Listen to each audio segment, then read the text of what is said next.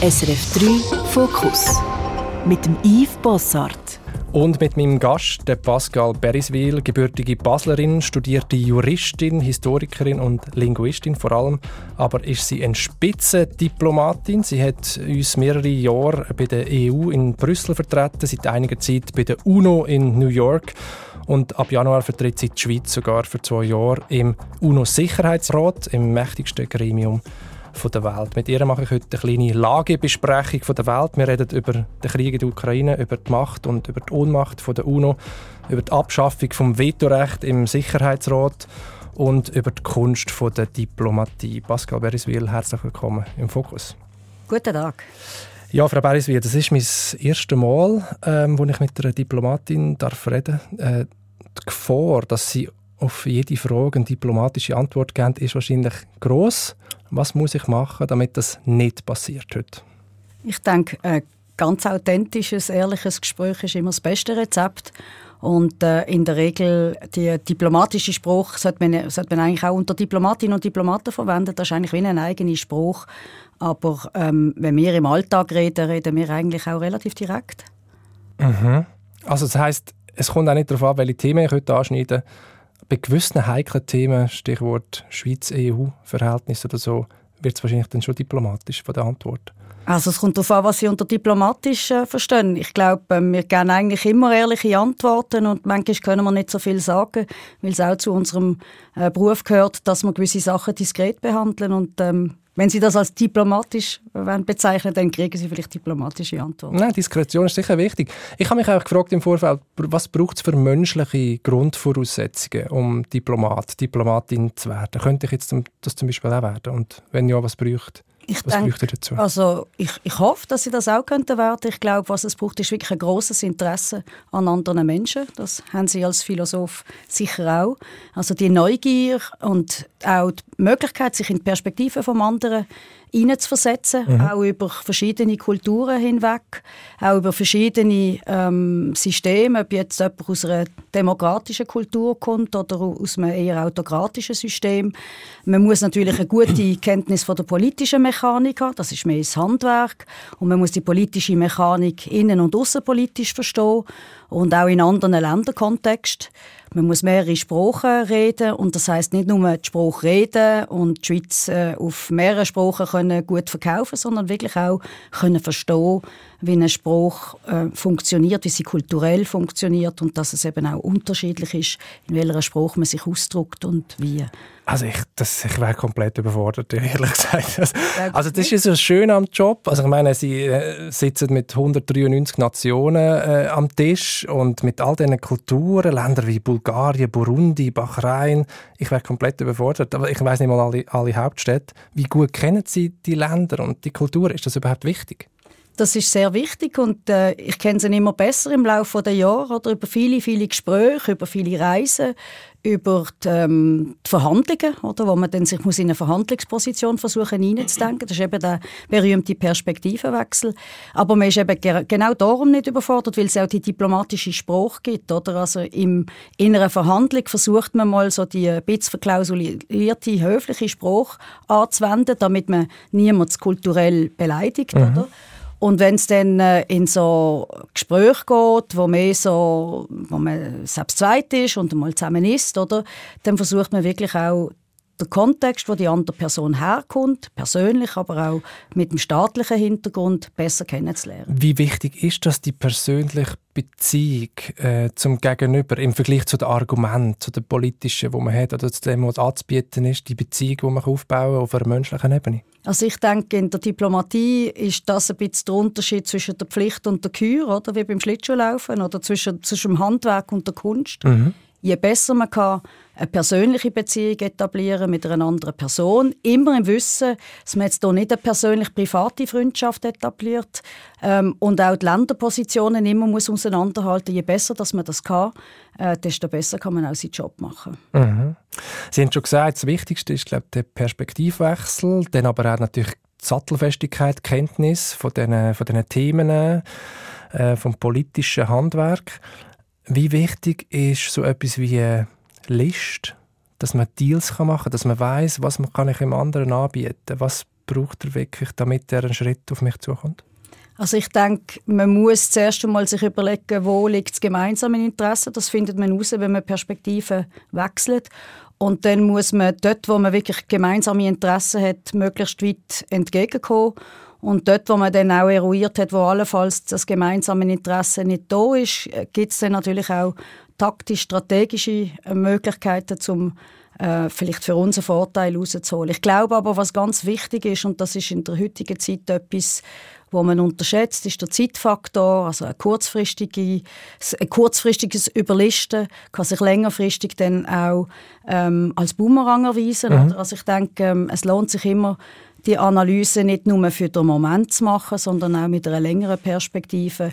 Und dann ist die Frage, wie viel List man dann will anwenden oder ähm, um die eigenen Interessen durchzusetzen, im Wissen, dass das allenfalls dann nicht hebt. Mhm. Wenn es irgendwann auskommt und man wieder in Zukunft mit dieser Person muss verhandeln genau. Ja, also ich denke, ähm, Ehrlichkeit ist ein relativ gute, gutes Instrument in der Diplomatie und es ist nicht das Gleiche wie Naivität.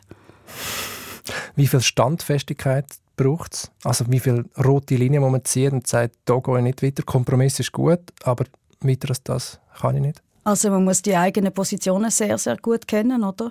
Und es lohnt sich und da haben wir als Schweiz sicher einen Vorteil, weil wir sehr langjährige Positionen haben. Es lohnt sich wirklich, die Positionen gut zu kennen und auch ähm, ganz genau wissen, bis wo kann ich gehen und dann nicht weiter, oder? Das ist etwas, was vorgegeben ist für uns, oder? Das ist nicht in unserem persönlichen... Ähm naja, aber es lässt immer auch Spielraum. Stichwort Neutralität. Das ist ja sehr äh, dehnbar äh, immer gewesen. Und äh, jetzt geht so das Ausland weiß auch nicht genau, was wir jetzt da meinen mit dieser Neutralität und haben irgendwie falsche Bilder, wir vielleicht auch falsche Bilder, so. Also es gibt immer so auch einen Interpretationsspielraum, habe ich das Gefühl. Aber das ist nicht der Interpretationsspielraum, den wir im Moment in der Verhandlung haben. Das ist allenfalls einer. Wir handeln ja immer auf Instruktion, wo man beim aus, Ausdiskutieren, Vorbereiten von einer Position kann haben. Und dann muss man auch sagen, bei der Neutralität es gibt vor allem auch sehr viel ähm, Missverständnis und Unkenntnis. Ich glaube nicht, dass man es kann sagen, es ist so ein dehnbarer Begriff. Wir haben eigentlich einen klaren rechtlichen Rahmen, der ist sehr eng. Und dann gibt es die Neutralitätspolitik, wo sehr viel mehr Spielraum gibt. Aber auch da gibt es langjährige Praxis, wo man nicht einfach von einem Tag auf aufeinander ähm, abweicht, sondern oft ist es auch so, dass äh, die Partnerinnen und Partner das nicht so genau kennen. Das ist auch nicht immer schlimm, aber darum muss man es auch vor allem gut erklären können. Mhm. Wir haben vorher gesagt, eben die 193 Nationen, die in der UNO sind, ähm, der globale Blick auf, auf das Ganze, den ganzen Globus eigentlich im Blick zu haben gefühlt auch alle sitzen zusammen und versuchen Lösungen zu finden. Wird Ihnen da manchmal auch klar, wie wie begrenzt, wie beschränkt unser eigener Blick ist auf Probleme, wenn Sie die Schweizer Medienlandschaft anschauen und schauen, was uns bewegt und was uns beschäftigt? Also ich verstand, dass wenn man hier äh, lebt und sich mit Fragen, die einem hier im Alltag betreffen, beschäftigt, dass der Blick dann auch wirklich stark auf das fokussiert kann sein. Aber es ist klar, wenn man dann auf der anderen Seite vom Atlantik sitzt, oder wenn man Pandemie jetzt in New York erlebt hat, hat man sie ganz anders erlebt, wie wenn man sie hier erlebt hat.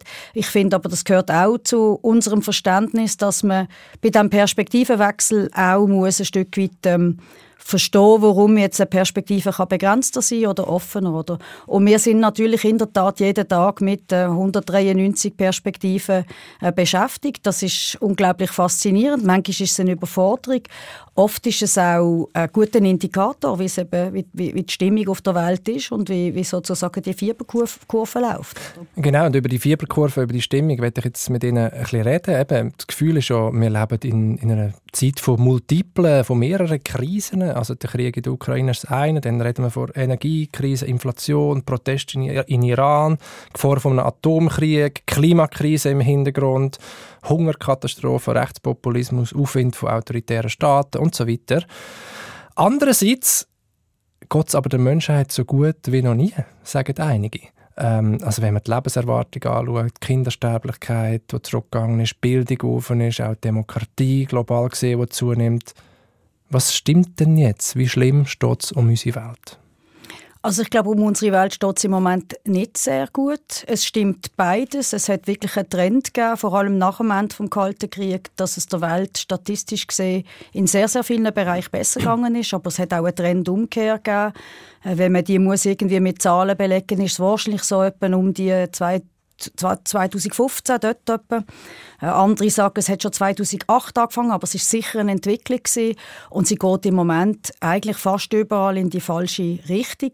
Aber also das Tatsache, dass den Leuten immer bewusster wird, oder ähm, wie kompliziert die Welt ist und wie viele negative Trends gibt, ist glaube ich auch mit einem Bewusstsein verbunden, dass man wieder muss investieren in Vertrauensbildung, in, in Wahrheit, in Leadership. Oder? Also, ich glaube, die multiple Krise haben sie es genannt. Im Moment das moderne Wort ist Polycrisis. Oder? Ja. Aber ich glaube, man kann es bezeichnen, wie man will. Es ist klar, dass es im Moment eine Überlappung von Krisen gibt, ähm, wo man so sicher schon sehr lange nicht mehr gesehen haben, wenn überhaupt je schon erlebt haben. Jetzt haben Sie zwei Daten genannt. Das war 2008 gewesen, glaube und 2015, wenn ich richtig zugelassen habe. Ja, das sind so Daten, die man festmacht, oder? Aber das bringt uns auch zur Frage der Zäsuren. Ich glaube nicht so an Zäsuren. Es hat einfach eine langsame Erosion gegeben von dieser Bereitschaft, noch zusammenzuarbeiten.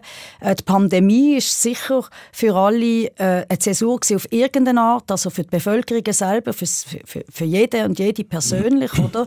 Aber auch für, äh, für die Nationen, also für die Länder, die haben das müssen in irgendeiner Art mhm. managen und natürlich auch für die internationale Gemeinschaft, die versucht hat, Antworten zu finden auf, ähm, auf die Pandemie. Also ich glaube, es hat alle die Entwicklungsschritte gegeben, die dazu geführt haben, dass wir jetzt in der Situation sind, wo wir sind. Und der Krieg ähm, in der Ukraine ist eigentlich im Moment gekommen, wo man schon sehr, sehr viele Krisen gleichzeitig hat müssen bewältigen und hat dem noch eine, ähm, eine massive Verstärkung von der Krise äh, oben drauf gegeben, mit schrecklichen Bildern, die wir jeden Tag sehen. Mhm.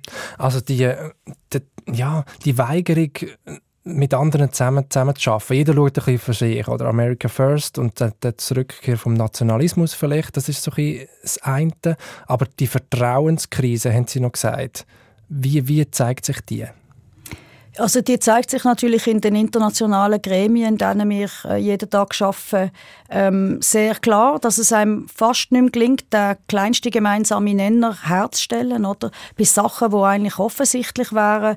Ähm, ich mache Ihnen ein Beispiel im Sicherheitsrat von der letzten Woche, oder? Es hat verschiedene ähm, Tests gegeben von Nordkorea, die damit ähm, Resolutionen vom Sicherheitsrat verletzt, oder? Und es fällt dem Sicherheitsrat enorm schwer, sich zusammenzuraufen und dort mit einer Stimme ähm, eigentlich schon nur zu verurteilen, was er selber in vielen Resolutionen im Konsens verabschiedet hat, oder? Und das liegt daran wirklich, dass der eine am anderen, also gerade bei der Großmacht irgendwie nicht mehr Vertrauen kann, dass man das eine oder das andere als Provokation liest und, ähm, und dass man wie einfach so die Bereitschaft zu investieren in die gemeinsamen globalen öffentlichen Güter ist im Moment sehr tief. Ja, es scheint auch wieder so zwei Blöcke zu geben. Also so die westlichen Demokratien gegen die autoritären Staaten im, im Osten, sage ich jetzt mal. Wenn man Russland nimmt und China als die zwei grossen und eben das Vertrauen, das zerschlagen worden ist mit dem Angriffskrieg natürlich. Ähm, wie stellt man so etwas wieder her? Das ist ja jetzt eigentlich die Frage an die Diplomatin. Vertrauen. Ja, also das ist natürlich unsere Alltagsarbeit. Das ist genau das, was ein Land wie die Schweiz kann einen Beitrag leisten kann, wo ein Stück weit äh, wenig Hidden Agenda, wie man so sagt, so eine eigene Agenda hat, sondern unsere Karten sind relativ auf dem Tisch. Wir haben eine Tradition von Brückenbauer, wir haben eine Tradition, dass wir uns wirklich aufs Völkerrecht ähm, stützen. Aber wir werden jetzt gleich einer Seite zugeordnet, oder? indem wir diese Aktionen übernehmen und so weiter, von, von, der, von der EU zum Beispiel. Also das eine ist eine geografische Zuordnung. Wir sind ein europäisches Land, wir leben im Herzen von Europa. Wir haben ähm, eigentlich äh, weitestgehend ähnliche Rechtssysteme und Interessen wie unsere europäischen äh, Partnerinnen und Partner. Und insofern gehören wir geografisch und aber auch von der Wert her äh, zu dieser Gemeinschaft. Das heißt nicht, dass wir nicht können Brücken bauen mit allen anderen Ländern der Welt. Und ich möchte auch so gegen die Vorstellung von den zwei Blöcken noch entgegenhalten. Das ist nicht so, wie wir es im Moment an der UNO erleben. Also das ist viel diffuser und komplizierter. Mhm. Also was passiert ist jetzt mit der ähm, schweren Verletzung von der Charta ähm, mit der russischen Aggression gegen die Ukraine ist, dass eigentlich so der globale Süden ähm, das auch sieht und das auch verurteilt hat aber gleichzeitig auch kommen sehr viele Ressentiments offen, oder, wo man sagt, also ihr jetzt, oder, das ist jetzt für euch der Krieg, oder? Und all die vielen Kriege, die wir in Afrika haben in den letzten Jahrzehnten, äh, haben ihr als ähm, so ein bisschen oberflächlich behandelt, oder? Ähm, jetzt sind ihr äh, traumatisiert und, äh, und haben eigentlich überhaupt nicht gemerkt, ähm, wie Ungleichheiten in der Welt sich verstärkt haben spannend, in den letzten ja. Jahren, oder? Und ich glaube, eins der grossen Risiken ist nicht die zwei Blöcke oder ein neuer kalter Krieg. Ich, ich hüte mich auch von diesen Begriffen, die in der Geschichte einmal vielleicht zutroffen haben, aber jetzt ist eine ganz andere Situation. Und, ähm, und im Moment ist wirklich so das Risiko, dass es auseinanderbricht in verschiedenste Richtungen. Oder? Es gibt auch viel mehr Machtzentren als nur zwei, wie es im Kalten Krieg gegeben hat. Oder? Ich denke, man kann auch nicht einfach Russland und China ähm, zusammen verstehen, weil China hat ganz andere Interessen, tut sich vielleicht nicht so offen äh, gegen die russische Aggression aussprechen, aber es ist jetzt auch nicht so, ähm, dass ihnen behaglich dabei ist, wenn das Risiko vom Einsatz von nuklearen Waffen steigt, zum Beispiel. Mhm. Die Vertrauenskrise ähm, ist das eine und das andere gibt es so die konkreten Sachen, also Klimakrise, der Krieg, äh, Hunger und so weiter, ähm, Inflation aus einer globalen Perspektive von Ihnen persönlich. Wie, wie gewichtet Sie das? Wo sehen Sie die zwei wichtigsten Herausforderungen der nächsten zehn Jahre, sage ich jetzt mal, ähm, weltpolitisch?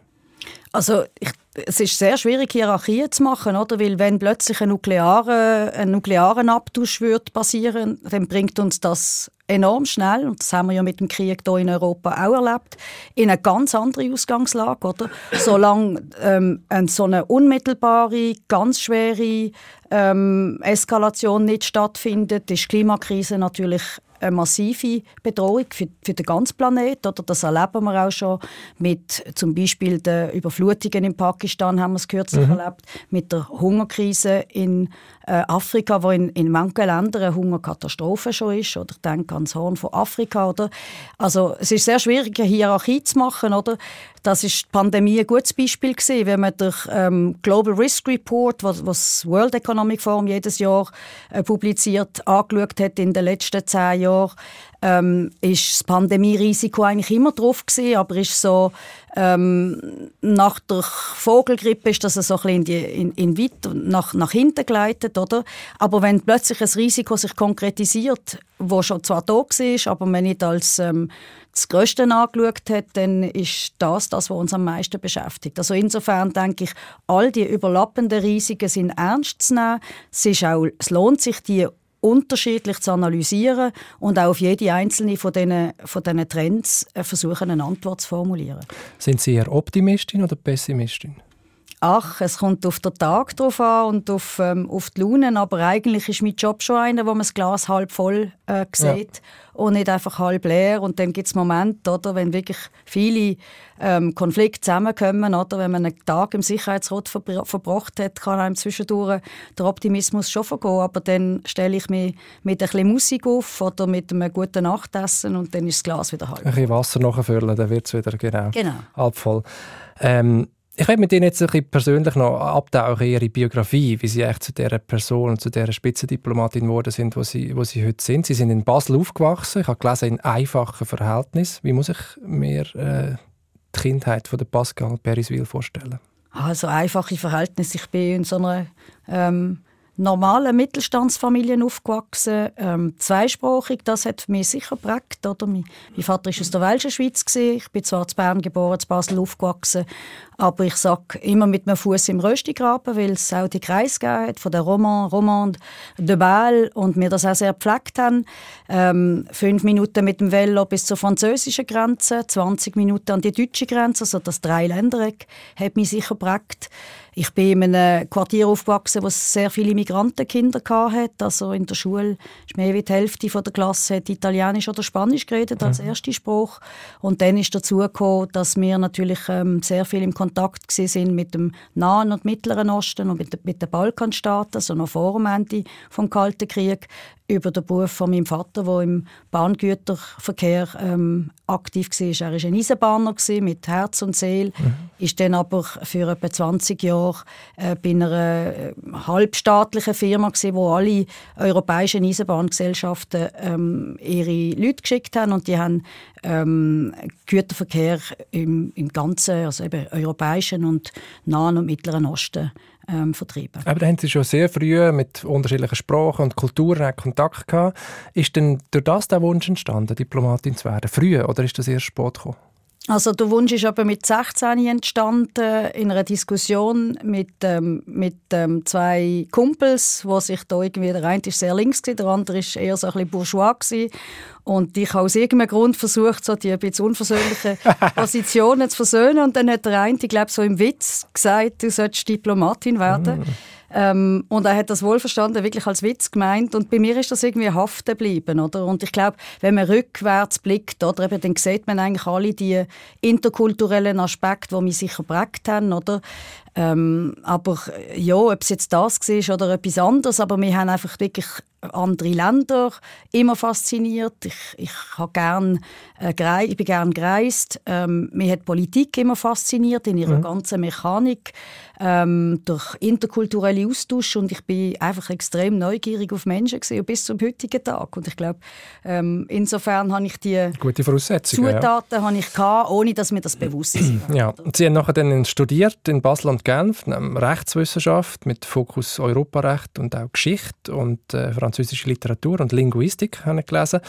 Sie sind dann Rechtsberaterin beim Schweizerischen Nationalfonds im Bereich äh, häusliche Gewalt, äh, dann Richterin auch im, im Nebenamt. Ähm, 2000 haben sie dann zum EDA äh, gewechselt ähm, und haben die Schweiz vertreten in Vietnam, aber auch in, in Brüssel und auch bei der UNO. Und mit der Familie, muss man sagen. Also auf drei Kontinenten, fünf Posten, vier Schulsysteme, wo sie ihre zwei äh, Söhne durchgeführt haben. Alles mit, eben, mit einem Mann, der sie auch unterstützt hat. Er ist äh, Computerspezialist, Informatiker, glaube für ein Gymnasium und hat dann viel auch von, von Ferne aus äh, können, können machen. Ich stelle mir das unglaublich anstrengend vor. Sie haben sogar noch Flugangst, habe ich gelesen. Also ja. kurze Nacht, zwei Kinder, Flugangst, man ist die ganze Zeit im Reisen. Wie haben Sie das überlebt? Also anstrengend ist es für alle, aber es ist auch faszinierend und es ist, glaube ich, der Alltag von einer diplomatischen Familie mehrmals im Leben das Leben nochmal neu müssen anzufangen. Wie ähm, haben das Kind gefunden? Ja, also, also ich denke, man muss ihnen zugestehen, wie anspruchsvoll das, das war, auch die verschiedenen Schulsysteme. Alles in allem haben sie auch eine wahnsinnig reiche Erfahrung gemacht dadurch, oder? Aber ich glaube, also wir haben das Glück gehabt, dass, ähm, dass sie jetzt keine grossen Schulprobleme hatten, wenn ein Kind ähm, es ein bisschen schwerer hat oder so, kann das schon auch wirklich verhängnisvoll sein. Also ich würde das überhaupt nie unterschätzen. Ähm, das betrifft aber nicht nur eine Diplomatenfamilie, das betrifft eigentlich alle Familien, wo, wo mehrmals ähm, sozusagen Sack und Pack ähm, machen und, und den Kontinent wechseln. Und das ist in der heutigen Zeit ja nicht so selten aus den unterschiedlichsten Gründen, oder? Mhm. Und ich denke, ähm, wir haben dafür auch immer sehr investiert, um zu schauen, dass es den Kindern gut geht, oder? Und ähm, haben auch die Verwurzelung versucht zu pflegen. Ähm, aber klar, es war eine anspruchsvolle äh, Geschichte und ich hatte das Glück, gehabt, dass mich mein Mann sehr unterstützt hat. Ohne den wäre es wahrscheinlich nicht gegangen, Ohne oder? Ohne den wäre es nicht gegangen, in der Tat. Und Sie haben dann auch wieder Willen den geheiratet, habe ich gelesen? Ja, Sie haben schon fast ein bisschen zu viel gelesen. Ich habe ihn nicht wieder Willen geheiratet. ich, ich, ich habe dort ähm, eigentlich... Ähm, für uns ist das jetzt nicht im Zentrum gestanden, oder? Aber es ist nie ähm, die Person gewesen. Wir sind schon 30 Jahre zusammen. Also von dem her, glaube ich, es hat nicht mit dem zu tun sondern mehr mit, mit der Institution von der Ehe, wo ich mich damals ein bisschen schwer getan habe. Und heute nicht mehr? Heute bin ich sehr viel gelassen bei all diesen konkreten Sachen und schlussendlich es ist es auch, es ist ein schönes Fest gewesen. Mhm. Ja, eben in so schwierigen gestressten Zeiten ähm, helfen natürlich Beziehungen, Menschen, aber bei ihnen weiß ich, dass es auch die Musik äh, war. Also sie sind äh, leidenschaftliche Musikerinnen, sie spielen glaube ich Jazz-Saxophon und auch Klavier. Und ähm, was, was geht Ihnen die Musik? Was bedeutet Ihnen Musik? Musik bedeutet mir ähm, enorm viel und ähm, Musik ist etwas, was mich mein ganzes Leben lang begleitet hat. Für andere ist es Yoga, für mich ist es hat's, hat's alles, oder? Ich kann Musik allein machen und es entspannt mich, es gibt eine Tiefe, es gibt ähm, etwas Spirituelles und man kann Musik in einer Gruppe machen. Ich spiele jeden Sonntag am 5 Uhr äh, mit einem Pianist und dann ist es äh, ein Dialog, äh, eine Partnerschaft mit jemandem oder man spielt in einer großen Band. Also Musik ähm, kann man in jeder Facette als Bereicherung vom Leben, man kann es auch nur hören oder ähm, erfahren. Also für mich ist das etwas, was mich wie ein roter Faden äh, durch äh, meine Kindheit, Jugend und, ähm, und hoffentlich bis ins hohe Alter wird begleiten. Mhm. Sie haben einen Musikwunsch mitgebracht und zwar ist das äh, Harlem Nocturne, ein, ein, Klassiker und gespielt vom New York Ska Jazz Ensemble. Wieso das Stück? Ich habe etwas wo Bezug zu New York ähm, macht und ich habe das noch nicht so lange entdeckt, als ich für meine irische Kollegin den Abschied vorbereitet habe, habe ich etwas spielen und dann äh, habe ich mich durch all die New York-related Musikstücke durchgelost und äh, das hat mir einfach sehr gefallen. Ich habe es auch noch nicht kennt vorher und darum habe ich das gewählt.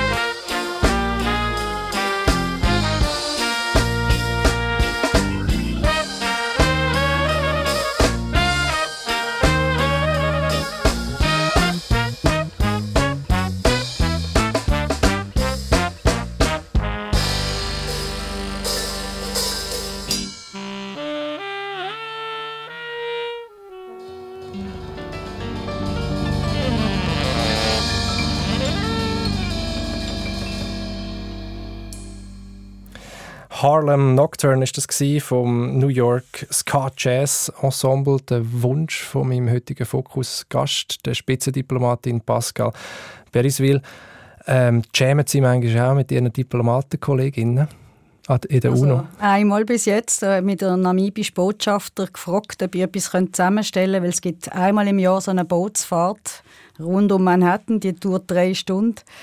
Und ähm, ich habe es zwar nachher ein bisschen bereut, oder, weil da, die Kolleginnen und Kollegen zusammenzukriegen, ist nicht ganz einfach gewesen. Der Kanadier ist am Klavier, gewesen, der Namibier ist am Klavier gewesen für, ein, für ein Stück auch. Äh, der Kollege von Kiribati hat Gitarre gespielt, das ist der ehemalige Präsident von Kiribati. Meine schwedische Kollegin hat gesungen. Ähm, aber ich glaube nicht, dass wir jetzt das wirklich ähm, jeden Tag werden wiederholen. ja, aber schön, ja, schön. Es hat sehr Spass gemacht, aber äh, es ist also es war eine gröbere Übung. Mhm. Ich meine, wir reden jetzt nachher noch über die UNO. Vielleicht noch eine Frage vorher, wie Sie dort hingekommen sind. Sie sind ja zuerst als erste weibliche Staatssekretärin beim EDA gewesen, von 2016 bis 2019. Äh, zuerst unter dem Didier Burkhalter und nachher unter, unter dem Ignazio Cassis. Und äh, da hat sie eigentlich nachher nach New York raus befördert, wenn ich das richtig versta verstanden habe. Also so würde ich das nicht sehen. Das ist ähm, mein Wunsch gewesen. und das ist für mich auch ein Traumposten. Ähm, und zwar nicht wegen dem Sicherheitsrat, sondern einfach, ich bin schon mal fünf Jahre in New York gewesen und ähm, mir gefällt einfach wirklich das Zusammenspiel von all den Nationen. Und das ist ein Job, der nicht äh, alle Jahre frei wird. Der wird alle fünf Jahre frei und da ist dort äh, hat sich abzeichnet, dass es einen Wechsel wird geben und darum ähm, ist das für mich großartig gewesen, dass ich auf New York kam. Aber der Start ist alles andere als großartig gewesen, weil es einfach Pandemie war. Ist mit die Pandemie? Sind ja, Sie das war mit in der Pandemie gewesen und das ist schwierig gewesen, vor allem für mein großartiges Team. Also es ist wirklich eine Übung in der Resilience, wie man so schön sagt. Äh, wie viele Leute sind das? Ähm, rund 50 sind wir. Ähm, und ja, also es hat wirklich Sirenen in der Straße, leere Straßen, Leute, die ähm, gestorben sind auch in der Straße. Ähm, dann ist Black Lives Matter Bewegung gekommen und die Wahlen, also eine Zeit von großer Unsicherheit, sehr viel Elend, sehr viel Obdachlose. Und was bei uns ein bisschen anders war als, ähm, als in einer Botschaft, wo man dann selber kann entscheiden kann, dass man jetzt das Geschäft ein bisschen runterfährt, ist natürlich, dass du noch gleichzeitig damit beschäftigt bist, versuchen, auf die Pandemie Antworten zu geben. Oder? Also man kann nicht irgendwie überall verkünden, man muss Hände waschen, wenn die Leute kein Wasser haben, oder, um das zu machen. Oder mhm. An vielen Orten war es wirklich Gesundheitsversorgung. Gewesen. Also von dem haben wir sind extrem beschäftigt gewesen unter schwierigen Umständen. Aber ich würde sagen, das hat das Team auch wirklich zusammengeschweißt und ein bisschen vorbereitet für das, was jetzt auch kommt. Mhm. Jetzt werde ich mit Ihnen ein bisschen über die UNO reden und vielleicht gebe ich einfach mal so ein paar, paar Fakten für, für Damis. Also die ist, die ist 1945 gegründet, nach dem Zweiten Weltkrieg, mit dem Ziel die Sicherung vom Weltfrieden, die Einhaltung vom Völkerrecht, der Schutz der Men Menschenrechte und die Förderung von der internationalen Zusammenarbeit. Das sind 193 Staaten im Moment Mitglied, seit 2002 auch die Schweiz seit 20 Jahren. Es gibt zahlreiche Unterorganisationen, man kennt das UNO-Kinderhilfswerk, UNESCO, auch die WHO. Ähm, die Entscheidungen werden von der Generalversammlung und vom Sicherheitsrat gefällt. Ähm, die Versammlung ist so etwas wie unser Ständerat, also ein Land, eine Stimme. Der Sicherheitsrat ähm, der besteht aus 15 Mitgliedern, ähm, fünf ständige Mitglieder, das sind äh, die berühmten USA, China, Russland, England und Frankreich, die haben dann auch das Vetorecht. Und dann gibt es die zehn Unanständigen, die, die immer wechseln, äh, alle zwei Jahre. Und die kommen jetzt eben... Äh, Sehr hochanständige. Hochanständige, genau. Genau, jetzt werde ich mit Ihnen ein bisschen über das Vetorecht reden. Das ist ja auch immer wieder in Kritik, weil es einfach das Ganze lähmt. Also wir haben jetzt im Februar eine UNO-Resolution zum Krieg von Russland gegen die Ukraine. Und Russland hat natürlich das Veto eingelegt, logischerweise. China, Indien hat sich, und die Vereinigten Arabischen Emirate haben sich enthalten. Schon 1994 bei Ruanda, beim Völkermord, später 2011 im Syrienkrieg. Der Sicherheitsrat ist eigentlich oft blockiert. Müsste man nicht das Vetorecht endlich mal abschaffen? Und wenn ja, wie schafft man das? Also das Vetorecht abzuschaffen braucht die eine Charta-Revision und dort äh, wäre es wahrscheinlich sehr schwierig mit den ständigen Mitgliedern. Ähm, aber klar, wir setzen uns seit Jahren für eine Beschränkung von diesen Vetorechten ein. Also gerade wenn es um Völkermord oder Genozid oder das schlimmste Verbrechen gegen die Menschlichkeit äh, geht. Aber ich glaube, ähm, man überschätzt eigentlich das Veto als ähm, Verhinderer vom Weltfrieden ein bisschen, oder? Ähm, schon in San Francisco 1945, wo man die Charta verhandelt hat, ist das ein großer Streitpunkt gewesen. und wahrscheinlich hat es noch nicht gegeben, wenn man diesen Ländern das Veto nicht gegeben hat. Aber es ist mit mhm. einem Versprechen gekommen, dass sie auch mehr Verantwortung übernehmen. Das haben sie im Zweiten Weltkrieg ein Stück weit bewiesen gehabt. Darum haben sie dort sich legitimiert gefühlt, das zu fordern, oder? Verantwortung kommt da damit, oder? Und eigentlich müsste auch Rechenschaftspflicht damit kommen. Und ich glaube, eines der grossen Probleme ist einfach, dass so viele Verbrechen ungesühnt bleiben, dass man dann den Eindruck hat, man darf, oder? Ähm, und aber wenn man sich überlegt, was Veto eigentlich bewirkt, dann hat man eigentlich auch verhindern dass sich Weltmärkte dann wirklich im Feld gegenübersteht. Oder man ist sehr auch ähm, von, von, vom Einsatz von der, von der nuklearen Bomben in Hiroshima und Nagasaki äh, traumatisiert gewesen, oder? Und von dem her ist das Veto eigentlich wie auch so eine Art Notbremse, oder? Dass sich die nicht im, im, im Feld konfrontieren, oder? Und das führt natürlich dazu, dass... Ähm Aber die Notbremse ist jetzt ein bisschen zu einem Klotz am Bein geworden, oder? Also eben, Sie haben gesagt, Sie haben sich selber dafür eingesetzt, glaube vor zehn Jahren, zusammen mit anderen Small Five, kleinen Ländern, um das einzuschränken. Hat das aber nicht geklappt. Das machen wir immer noch. Also wir haben einen Code of Conduct entwickelt. Das heißt, dass alle Länder sich verpflichten, selber ähm, in Fällen, wie ich sie vorher genannt habe, von den schlimmsten Verbrechen, nicht gegen eine Resolution zu stimmen, die das wird verhindern Und inzwischen haben 124 Staaten, darunter auch Frankreich und ähm, Großbritannien, das äh, unterzeichnet. Und wir setzen uns sehr dafür ein, dass, ähm, dass auch andere noch mehr das werden ähm, unterzeichnen. Oder? Ich denke, kurzfristig ist äh, ähm, eine Revision von der Charta nicht realistisch, gerade jetzt im internationalen Kontext, in dem wir sind. Oder wir haben jetzt gerade die Klimakonferenz gesehen und wie schwierig es ist, hier auf einen, gemeinsamen Nenner zu kommen. Aber es gibt viele, viele Phasen dazwischen, vor der grossen Charta-Revision. Oder? Und das eine sind die Arbeitsmethoden, für die wir uns schon so lange einsetzen, ähm, inklusive der Art und Weise, wie man das Veto einsetzt. Und es gibt aber auch ähm, ein neues Projekt vom Generalsekretär, das heißt die neue Agenda für den Frieden. Und dort ging es wirklich darum, die Prävention zu stärken. Also ich glaube, dort, also wenn es einen Ort gibt, wo der Sicherheitsrat versagt, ist es wirklich in der Prävention von Krieg, oder? Mhm und dann noch auch in der Verantwortung am Schluss. Also das bezieht sich jetzt auch auf den Krieg gegen die Ukraine? Dass er das bezieht sich auch auf den Krieg gegen die Ukraine, dass man den nicht hat können verhindern aber es bezieht sich nicht nur auf den Sicherheitsrat, oder? weil viele, viele Staaten haben auch versucht zu intervenieren, noch im letzten Moment in Wir kennen all den langen Tisch, genau. beim Putin, also, wo alle gesessen sind. Ja. ja. Also es wäre auch, denke ich, eine Überschätzung vom Sicherheitsrat zu denken, der kann es allein richten. Oder? Er ist vielleicht das wichtigste Organ äh, für Frieden und Sicherheit, aber er ist bei weitem nicht der einzige Ort, wo dazu muss beitragen werden oder?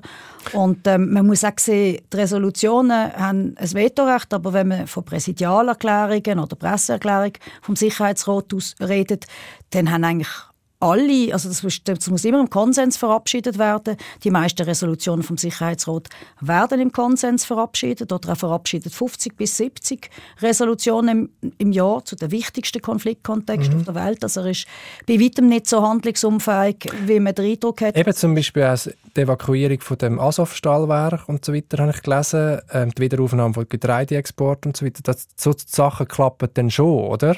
Das ist Oder vor allem das Verdienst vom Generalsekretär gewesen, ja. wo das, wo sich wirklich eingesetzt hat.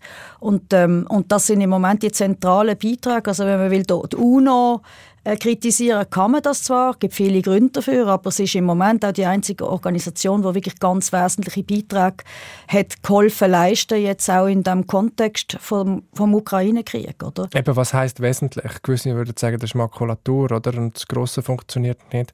Mich würde noch interessieren, jetzt neben dem Sicherheitsrat, wo sehen Sie sonst noch den grössten Reformbedarf, wo man realistischerweise etwas müsste, also kann ändern und auch müsste ändern. Also vielleicht einfach noch zum Sagen beim Sicherheitsrat, oder was ja auch passiert ist, also es hat auch gewisse positive Trends gegeben, nämlich dass die Generalversammlung sehr viel mehr ähm, Verantwortung übernommen hat. Oder im Ukraine-Kontext ist das eigentlich ein Instrument gewesen, das sie schon hat, was sie vor allem im Nahen Osten verschiedentlich eingesetzt hat. Also das, was der Sicherheitsrat nicht hat können verurteilen, hat ein paar Tage darauf noch die Generalversammlung gemacht. Aber es ist schon klar, wenn so Resolutionen ignoriert werden, ob sie jetzt vom Sicherheitsrat kommen oder von der Generalversammlung, ist es für die Weltgemeinschaft, wenn sie nicht will in den Krieg ziehen ähm, ja. gegen Russland jetzt in konkreto aber in anderen Kontexten gegen andere äh, gibt es nicht sehr viele Mittel, außer Diplomatie, wo muss weiter sich bemühen, weiter ins Vertrauen investieren und weiter versuchen, eine gemeinsame Basis zu finden. Genau, und das machen Sie jetzt ganz persönlich. Sie haben einen von diesen 15 Stühlen, wo Sie drauf sitzen ab, ab Januar, ähm, zusammen mit Malta, Ecuador, Japan und Mosambik. Wie sehen Sie jetzt die Rolle, die Funktion, die Chancen, die Risiken der Schweiz in dem Sicherheitsrat in den nächsten zwei Jahren?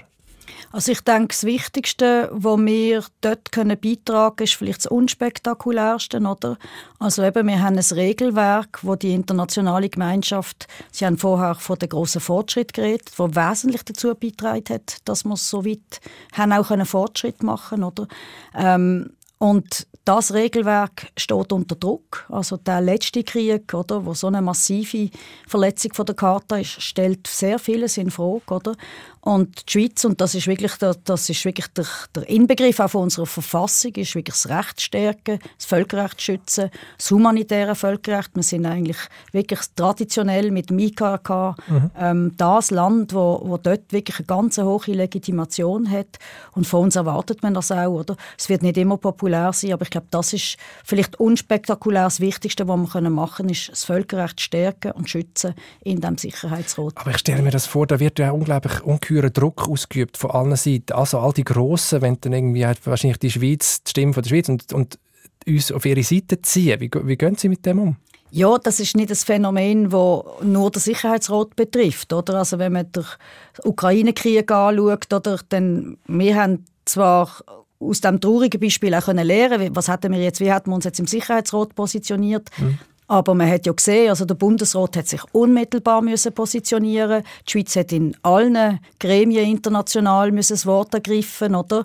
Und, ähm, und Druck ist ausgeübt worden von verschiedenen Seiten. Also das ist eigentlich unser täglich Brot, oder? Dass wir müssen können Druck aushalten, dass wir müssen unseren Kompass relativ geradlinig fahren mhm. und am besten gelingt uns das, wenn wir wirklich langjährige, solide, aufs Völkerrecht gestützte Positionen haben, oder? Und über das raus, also der Grund auch, warum wir so gut in den Sicherheitsrat gewählt worden sind, oder das ist ein relativ ähm, einmaliges Resultat für einen westlichen Staat gewesen, ist, weil alle von uns uns erwarten, dass wir wirklich auch die Funktion vom Brückenbauer, von der Brückenbauerin einnehmen, dass wir versuchen, konstruktive Beiträge zu leisten. Wir sind eines der Länder, wo mit allen im Dialog steht, auch wenn sie noch so schreckliches Zeug machen, oder? um genau können irgendwo auch die Plattformen zu bieten. Mit Genf haben wir dort ein, riesige, ein riesiges Atout, einen riesigen Vorteil, den wir können bieten der auch jetzt zum Beispiel beim, beim Getreidedeal auch eine Rolle gespielt hat und hoffentlich in der Zukunft äh, noch vermehrt eine Rolle spielen Wie muss ich mir da die konkrete Zusammenarbeit mit dem Bundesrat vorstellen? Gibt es da Anweisungen? Ich habe gelesen, es gibt so ein genanntes ein Ampelsystem mit Rot, Orange und und Grün. Und wenn es ganz wichtige Anliegen sind, dann übernimmt der Bundesrat und äh, sonst sind, sie, sind Ihre Hände so ein freier? Vielleicht können Sie doch erzählen, also wie das läuft. Meine Hände sind nie frei, weil wir immer auf Instruktion von Bern handeln. Mhm. Oder? Das Ampelsystem ist eigentlich, um herauszufinden, auf welchem Niveau eine Instruktion muss beschlossen werden Und es gibt ein paar wenige Fälle, die haben wir relativ klar definiert. Oder wenn es ein neues Sanktionensystem gibt, wie es jetzt gerade gegeben hat im Oktober zu Haiti. Oder? Also das muss man auch sagen. Sicherheitsrat ist in den letzten Monaten in gewissen Bereichen sogar handlungsfähiger gewesen als in den letzten fünf Jahren. Hat einstimmig ein neues Sanktionenregime verabschiedet. Das wäre bei uns bis zum Bundesrat offen. Oder wenn er eine militärische Intervention beschließt, das hat er seit 2011 Libyen nicht mehr gemacht und ähm, wir hoffen, dass das nicht nötig wird, aber dann würde es in den Bundesrat gehen. Oder wenn es etwas ist, wo außen- oder innenpolitisch eine unglaubliche äh, Bedeutung hat und sich Departemente nicht können einigen oder? Aber im Alltag haben wir eigentlich ähm, eine, eine großartige Plattform, die heißt ähm, Chat, at ChatUN. Ähm, die haben wir seit vielen Jahren bei allen Verhandlungen. Das heißt, wenn wir in einer Verhandlung sind in New York, ob es jetzt in der Generalversammlung ist oder im Sicherheitsrat, dann berichten wir über die Plattform, sagen, die Länder positionieren sich so, wir machen eine Empfehlung und dann wird das konsultiert mit allen Dienststellen in Bern und, ähm, und die haben dann auch sechs Stunden Vorlauf, wenn es ganz, ganz schnell muss mhm. gehen, oder? Weil die können dann das konsultieren, während wir noch schlafen, oder? Und wenn wir dann verwachen am Morgen, haben wir in der Regel eine Instruktion und mit dem gehen wir in die nächste Verhandlungsrunde. Jesus Gott. Wie viele Sitzungen haben Sie am Tag eigentlich? Viel, also locker 10 bis 15. Also, Jesus Gott. Es kommt darauf an, es ist, ja, es ist relativ viel und wir haben es gemerkt, also seit dem 1. Oktober sind wir ja BeobachterInnen im Sicherheitsrat, oder? Das heißt, wir nehmen an jeder Sitzung, formell, informell, an jeder Verhandlung teil. Und wir kriegen auch, also ich kriege im Tag äh, zu einem eigentlich schon vollen Tagespensum seit dem 1. Oktober etwa 15 zusätzliche Anfragen für ein Treffen. Und das ist eigentlich äh, wirklich die Herausforderung, ähm, die, der unglaubliche Zugang zur Information wirklich im Alltag auch zu bewältigen und am richtigen Ort zu kanalisieren, oder dass die richtigen Leute rechtzeitig wissen, was ist zu erwarten, oder? Und mit unserer Empfehlung dann auch wirklich äh, können ihre Arbeit in Bern machen. Wie groß ist die Gefahr von dem Bürokratiemonster, dass man dann alle hinter dem Schreibtisch sitzt und nur noch Formulare ausfüllt und Sitzungen abhaltet? Also für uns in New York äh, würde ich jetzt das Risiko nicht sehen. Also ich denke, die UNO hat einen Bürokratisierungs- Schub gehabt, oder über die vielen Jahrzehnte. Sie haben von Reformen geredet. Ich mhm. denke, sie muss sich ein bisschen entschlacken. Mhm. Der Generalsekretär hat die Reformen schon angestoßen, oder? Sie muss können besser in Prävention investieren. Aber bei uns sind sehr, sehr viele so Chat-Einträge, oder? Ähm, aber ich, die kann man dann auch filtern. Also ich meine, wir haben ja neue technologische Mittel, man kann filtern, man kann sich nur bei einem, man kann, man kann wenn man irgendwie in Ruanda auf Posten ist, sich nur zu den Konflikten eintragen, wo jetzt genau die Region betrifft, oder? Und für uns ist ja ganz wichtig, dass wir genau auch können unsere Botschaften einbeziehen und dass die auch den Zugang haben zu dieser Plattform und können eigentlich uns auch eine Art Realitätssinn geben für das, was wir dort machen, damit wir genau nicht so Bürokratiemonster werden. Mhm. Vielleicht jetzt noch einmal, wenn man über die Schweiz redet und die Rolle der Schweiz, ist ja schon die Neutralität ähm, ja, immer wieder Thema und gerade von Seite von SVP wird gesagt, das ist auch ja, ein Fehler oder es ist ein grosses Problem, dass wir jetzt dort irgendwie mitmischen. Das kratzt an unserer Neutralität. Wir werden irgendwie zur Kriegspartei, wir beziehen Position. Ich weiß, das sehen sie anders. Ähm, aber wie sehen das die anderen Länder, die mit ihnen, die mit ihnen interagieren? Teilen die zum Teil den Eindruck auch? Also um mich geht es ja nicht, das ist eine Bundesratsposition und mhm. der Bundesrat hat im 2015 das sehr genau auch völkerrechtlich angeschaut. Es hat auch schon viele Neutrale im Sicherheitsrat gehabt, jetzt im Moment Irland. Oder? Wir haben natürlich enorm gut geschaut, was machen die und äh, wie positionieren sie sich, wie würden wir das machen, zum genau lernen, oder wo können es Spannungsfelder geben, inklusive mit der Neutralität. Oder? Ähm, wie sehen es die anderen Länder? Es ist so, dass natürlich einige überrascht waren, wo man die Sanktionen äh, übernommen haben, so schnell. Eben, ich meine, in der New York Times hat es geheißen, die Schweiz bricht mit ihrer Tradition von der Neutralität, oder? Ja, aber das ist mehr eigentlich auf, auf Unkenntnis basierend, wie die Schweiz ihre Neutralität gelebt hat. Also seit 20 Jahren haben wir sehr oft Sanktionen von der EU nachvollzogen. Wir haben das immer eigenständig äh, entschieden. Das ist der Unterschied, oder? Wir, der, der, Bundesrat entscheidet in jedem Fall, ist es im Interesse von der Schweiz, ja oder nein, und übernimmt das dann allenfalls, oder? Und es ist eigentlich witzig, dass es an der UNO ähnlich ist wie innenpolitisch, oder? Alle finden Neutralität toll, aber ganz wenige wissen eigentlich, was es genau beinhaltet. Und mhm. es war auch nicht so ein großes Interesse daran, bis eben bei deren Übernahme. Und seither haben wir auch sehr viel mehr Gelegenheiten, das zu erklären. Und ich glaube, der, der Erklärungsbedarf besteht weiter. Was ist eigentlich Neutralität? Das ist noch nie eine Neutralität gewesen vor Völkerrechtsverletzungen. Die Schweiz hat immer sich positioniert, oder? In allen Kriegen, wenn das Völkerrecht verletzt worden ist. Oder? Ja, ja, aber er hat nicht immer die EU-Sanktionen übernommen. Völkerrecht vielleicht schon. Er hat in den letzten 20 Jahren sehr oft das gemacht. Mhm. Ähm, und ich finde, es ist auch legitim, in der innenpolitischen Debatte zu überlegen, soll man das, soll man das nicht. Das ist, so funktioniert unsere Demokratie, oder? Aber es ist nicht zutreffend, außenpolitisch, wenn man den Eindruck hat, dass die Schweiz hier einen grossen Schlenker gemacht hat. Ich denke, ähm, der Schlenker ist die Dimension von diesen Sanktionen und die stehen in direktem Zusammenhang mit auch der Dimension von dem Völkerrechtsbruch. Das ist eigentlich nicht die Schweiz, die mhm ähm, etwas speziell gemacht hat, sondern es ist wirklich ein massiver Bruch von der Karte. Mhm.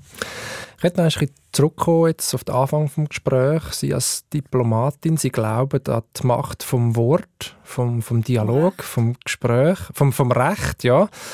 Äh, aber eben, ich meine, spätestens seit ähm, Februar von dem Jahr, seit dem Russland mit dem Völkerrecht gebrochen hat, äh, hat man von einer Zeitenwende geredet, dass jetzt die Realpolitik wieder zurückkommt, die Macht von der Waffen, vom, vom Geld, von der Rohstoff und jetzt steht irgendwie das Wort, die Macht vom Wort so nebendran.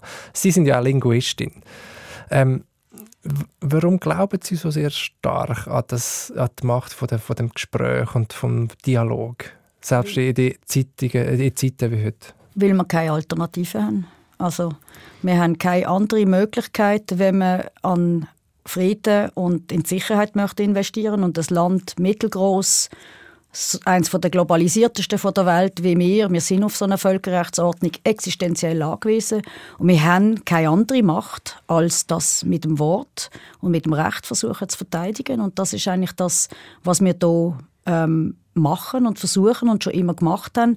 Aber man möchte dann auch verstehen, warum andere allenfalls so einen Völkerrechtsbruch begehen und was man machen kann, wo die Interessen wären, um ähm, wieder zurückzukommen auf, auf, eine, auf eine gewaltlose ähm, Konfliktlösung. Oder? Mhm. Aber lenkt das wirklich? Also braucht es nicht einfach auch eine Druckkulisse? Braucht es nicht... Ähm Sanktionen, also machtpolitische Gebärden, ähm, wenn, jemand, wenn das Vertrauen, schon, das Geschirr schon zerschlagen ist? Also die Instrumente hat man ja eben genau ergriffen, die machtpolitischen Instrumente der Sanktionen hat die Schweiz genau aus dem Grund, weil das Wort in dem Sinn nicht lenkt, oder? Mhm. Aber es ist klar, ab einem gewissen Moment muss man versuchen, wieder zu einer Verhandlungslösung zurückzukommen und das ist eigentlich das, was wir immer versuchen anzubieten. Oder? Aber klar, es gibt das Eskalationsszenario, wo ja auch Charta vorsieht, oder? in den UNO-Sanktionen zum Beispiel. Oder?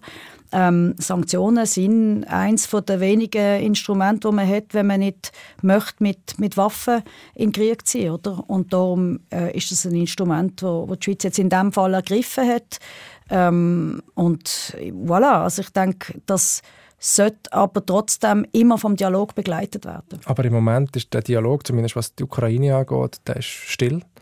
Da passiert äh, nichts, so gut wie nichts. Wie lange Nein, lang geht es? Es gibt verschiedene Dialogformen und ähm, Gremien, wo das stattfindet, auch wenn das zum Teil wirklich wüste Konfrontationen sind, oder, wo mhm. wir äh, zum Teil auch, ja, wo, wo einem auch persönlich treffen, wenn man die Schlagabtäusche jetzt gerade im Sicherheitsrat muss mitverfolgen, oder? Und ich denke, es ist dann also Sie reden ja mit den Personen, die die Positionen vertreten, jeden genau, Tag. Ja, genau darum, oder? Um auch versuchen zu verstehen, wo gibt es Spielräume und, und wo kann man allenfalls etwas ändern, oder? Aber ähm, ich denke, wir werden erst, also Geschichte wird uns lehren, ob die Konfrontationen mit Wort allenfalls irgendwann auch dazu haben können beitragen, dass die Waffen haben können schweigen, oder? Aber ich glaube, es besteht keine Alternative dazu, versuchen, den Dialog immer und immer wieder zu suchen, zu fördern, gemeinsame Interessen herzustellen, so wie das der Generalsekretär mit dem Getreidedeal eben genau hat können machen, oder, dass er gesehen hat, eigentlich ist es im Interesse von beiden Parteien, oder, aus unterschiedlichen Gründen. Und letztlich es rettet Leben auf dem ganzen Globus, wenn weiterhin das Getreide kann ausgeführt werden kann. Wir sind schon am Ende der Zeit. Ich hätte noch eine letzte Frage, eine persönliche. Ähm, was haben Sie sich für persönliche Ziele gesetzt in diesen zwei Jahren? Ähm, was wollen Sie durchbringen, erreichen? Also wir haben natürlich Prioritäten vom Bundesrat und wir haben zwei Präsidentschaften und während dieser Präsidentschaften versuchen wir wirklich auch Fokus zu legen, zum Beispiel im Mai nächstes Jahr auf den Schutz der Zivilbevölkerung und wenn wir dort einen Beitrag mhm. leisten ist das auch für mich persönlich wirklich ähm, ein Erfolg und was mich sehr, sehr motiviert, oder? ich habe ein sehr junges Team, ähm, es ist für die auch eine wahnsinnige ähm, Erfahrung und wo sie werden noch während Jahren und Jahrzehnten, wenn wir schon alle zum alten Eisen gehören, können der Schweiz wirklich zur Verfügung stellen. Und für mich die Motivation ist wirklich ähm, zum Beispiel bei der neuen Agenda für den Frieden ähm, können einen Impuls geben, genau im Präventionsbereich, dass man kann so schreckliche Kriege vielleicht in der Zukunft besser vermeiden. Es ist ähm, die Ambition, vielleicht können auch zu besseren Funktionieren von dem Sicherheitsrat beizutragen. Mhm. mhm. Aber ich möchte das auch in aller Bescheidenheit formulieren. Vielleicht ist das dann diplomatisch, aber nicht, weil, ähm, weil ich nicht ehrlich sein sondern einfach, weil ich denke auch, ähm, in dieser schwierigen weltpolitischen Lage ähm, muss man sich wirklich konzentrieren, jeden Tag das Bestmögliche für die Schweiz und auch für die Gemeinschaft zu machen, ähm, ohne sich Illusionen hinzugeben, dass man hier Berge versetzen. Pascal Beriswil, danke viel, viel mal für das offene Gespräch und viel Erfolg ähm, weiterhin bei all diesen wichtigen und schwierigen und anstrengenden Tätigkeiten. Ähm, zum Schluss hören wir noch ein Musikstück und zwar heißt es African Flower, ursprünglich von Duke Ellington, gespielt jetzt von Michel Petrucciani. Es ist ein französischer Jazzpianist mit italienischen Wurzeln. Äh, warum das Stück? Also erstens, weil es wunderschön ist und die Version von Michel Petrucciani finde ich wahnsinnig. Das ist ein Mann, der sehr schwer behindert war durch eine Kinderlähmung, jeden Tag massive Schmerzen hatte. Und Glasknochenkrankheit, genau. Sehr ja. krank war und einen unglaublichen, einen unglaublichen Ausdruck in dieser Musik hat und mit dem auch sehr viel Hoffnung ausdrückt. Und das ist eigentlich das, was ich gerne möchte, allen auf den Weg geben Und mit meinem herzlichen Dank, dass ich hier Gast sein durfte. Danke Ihnen.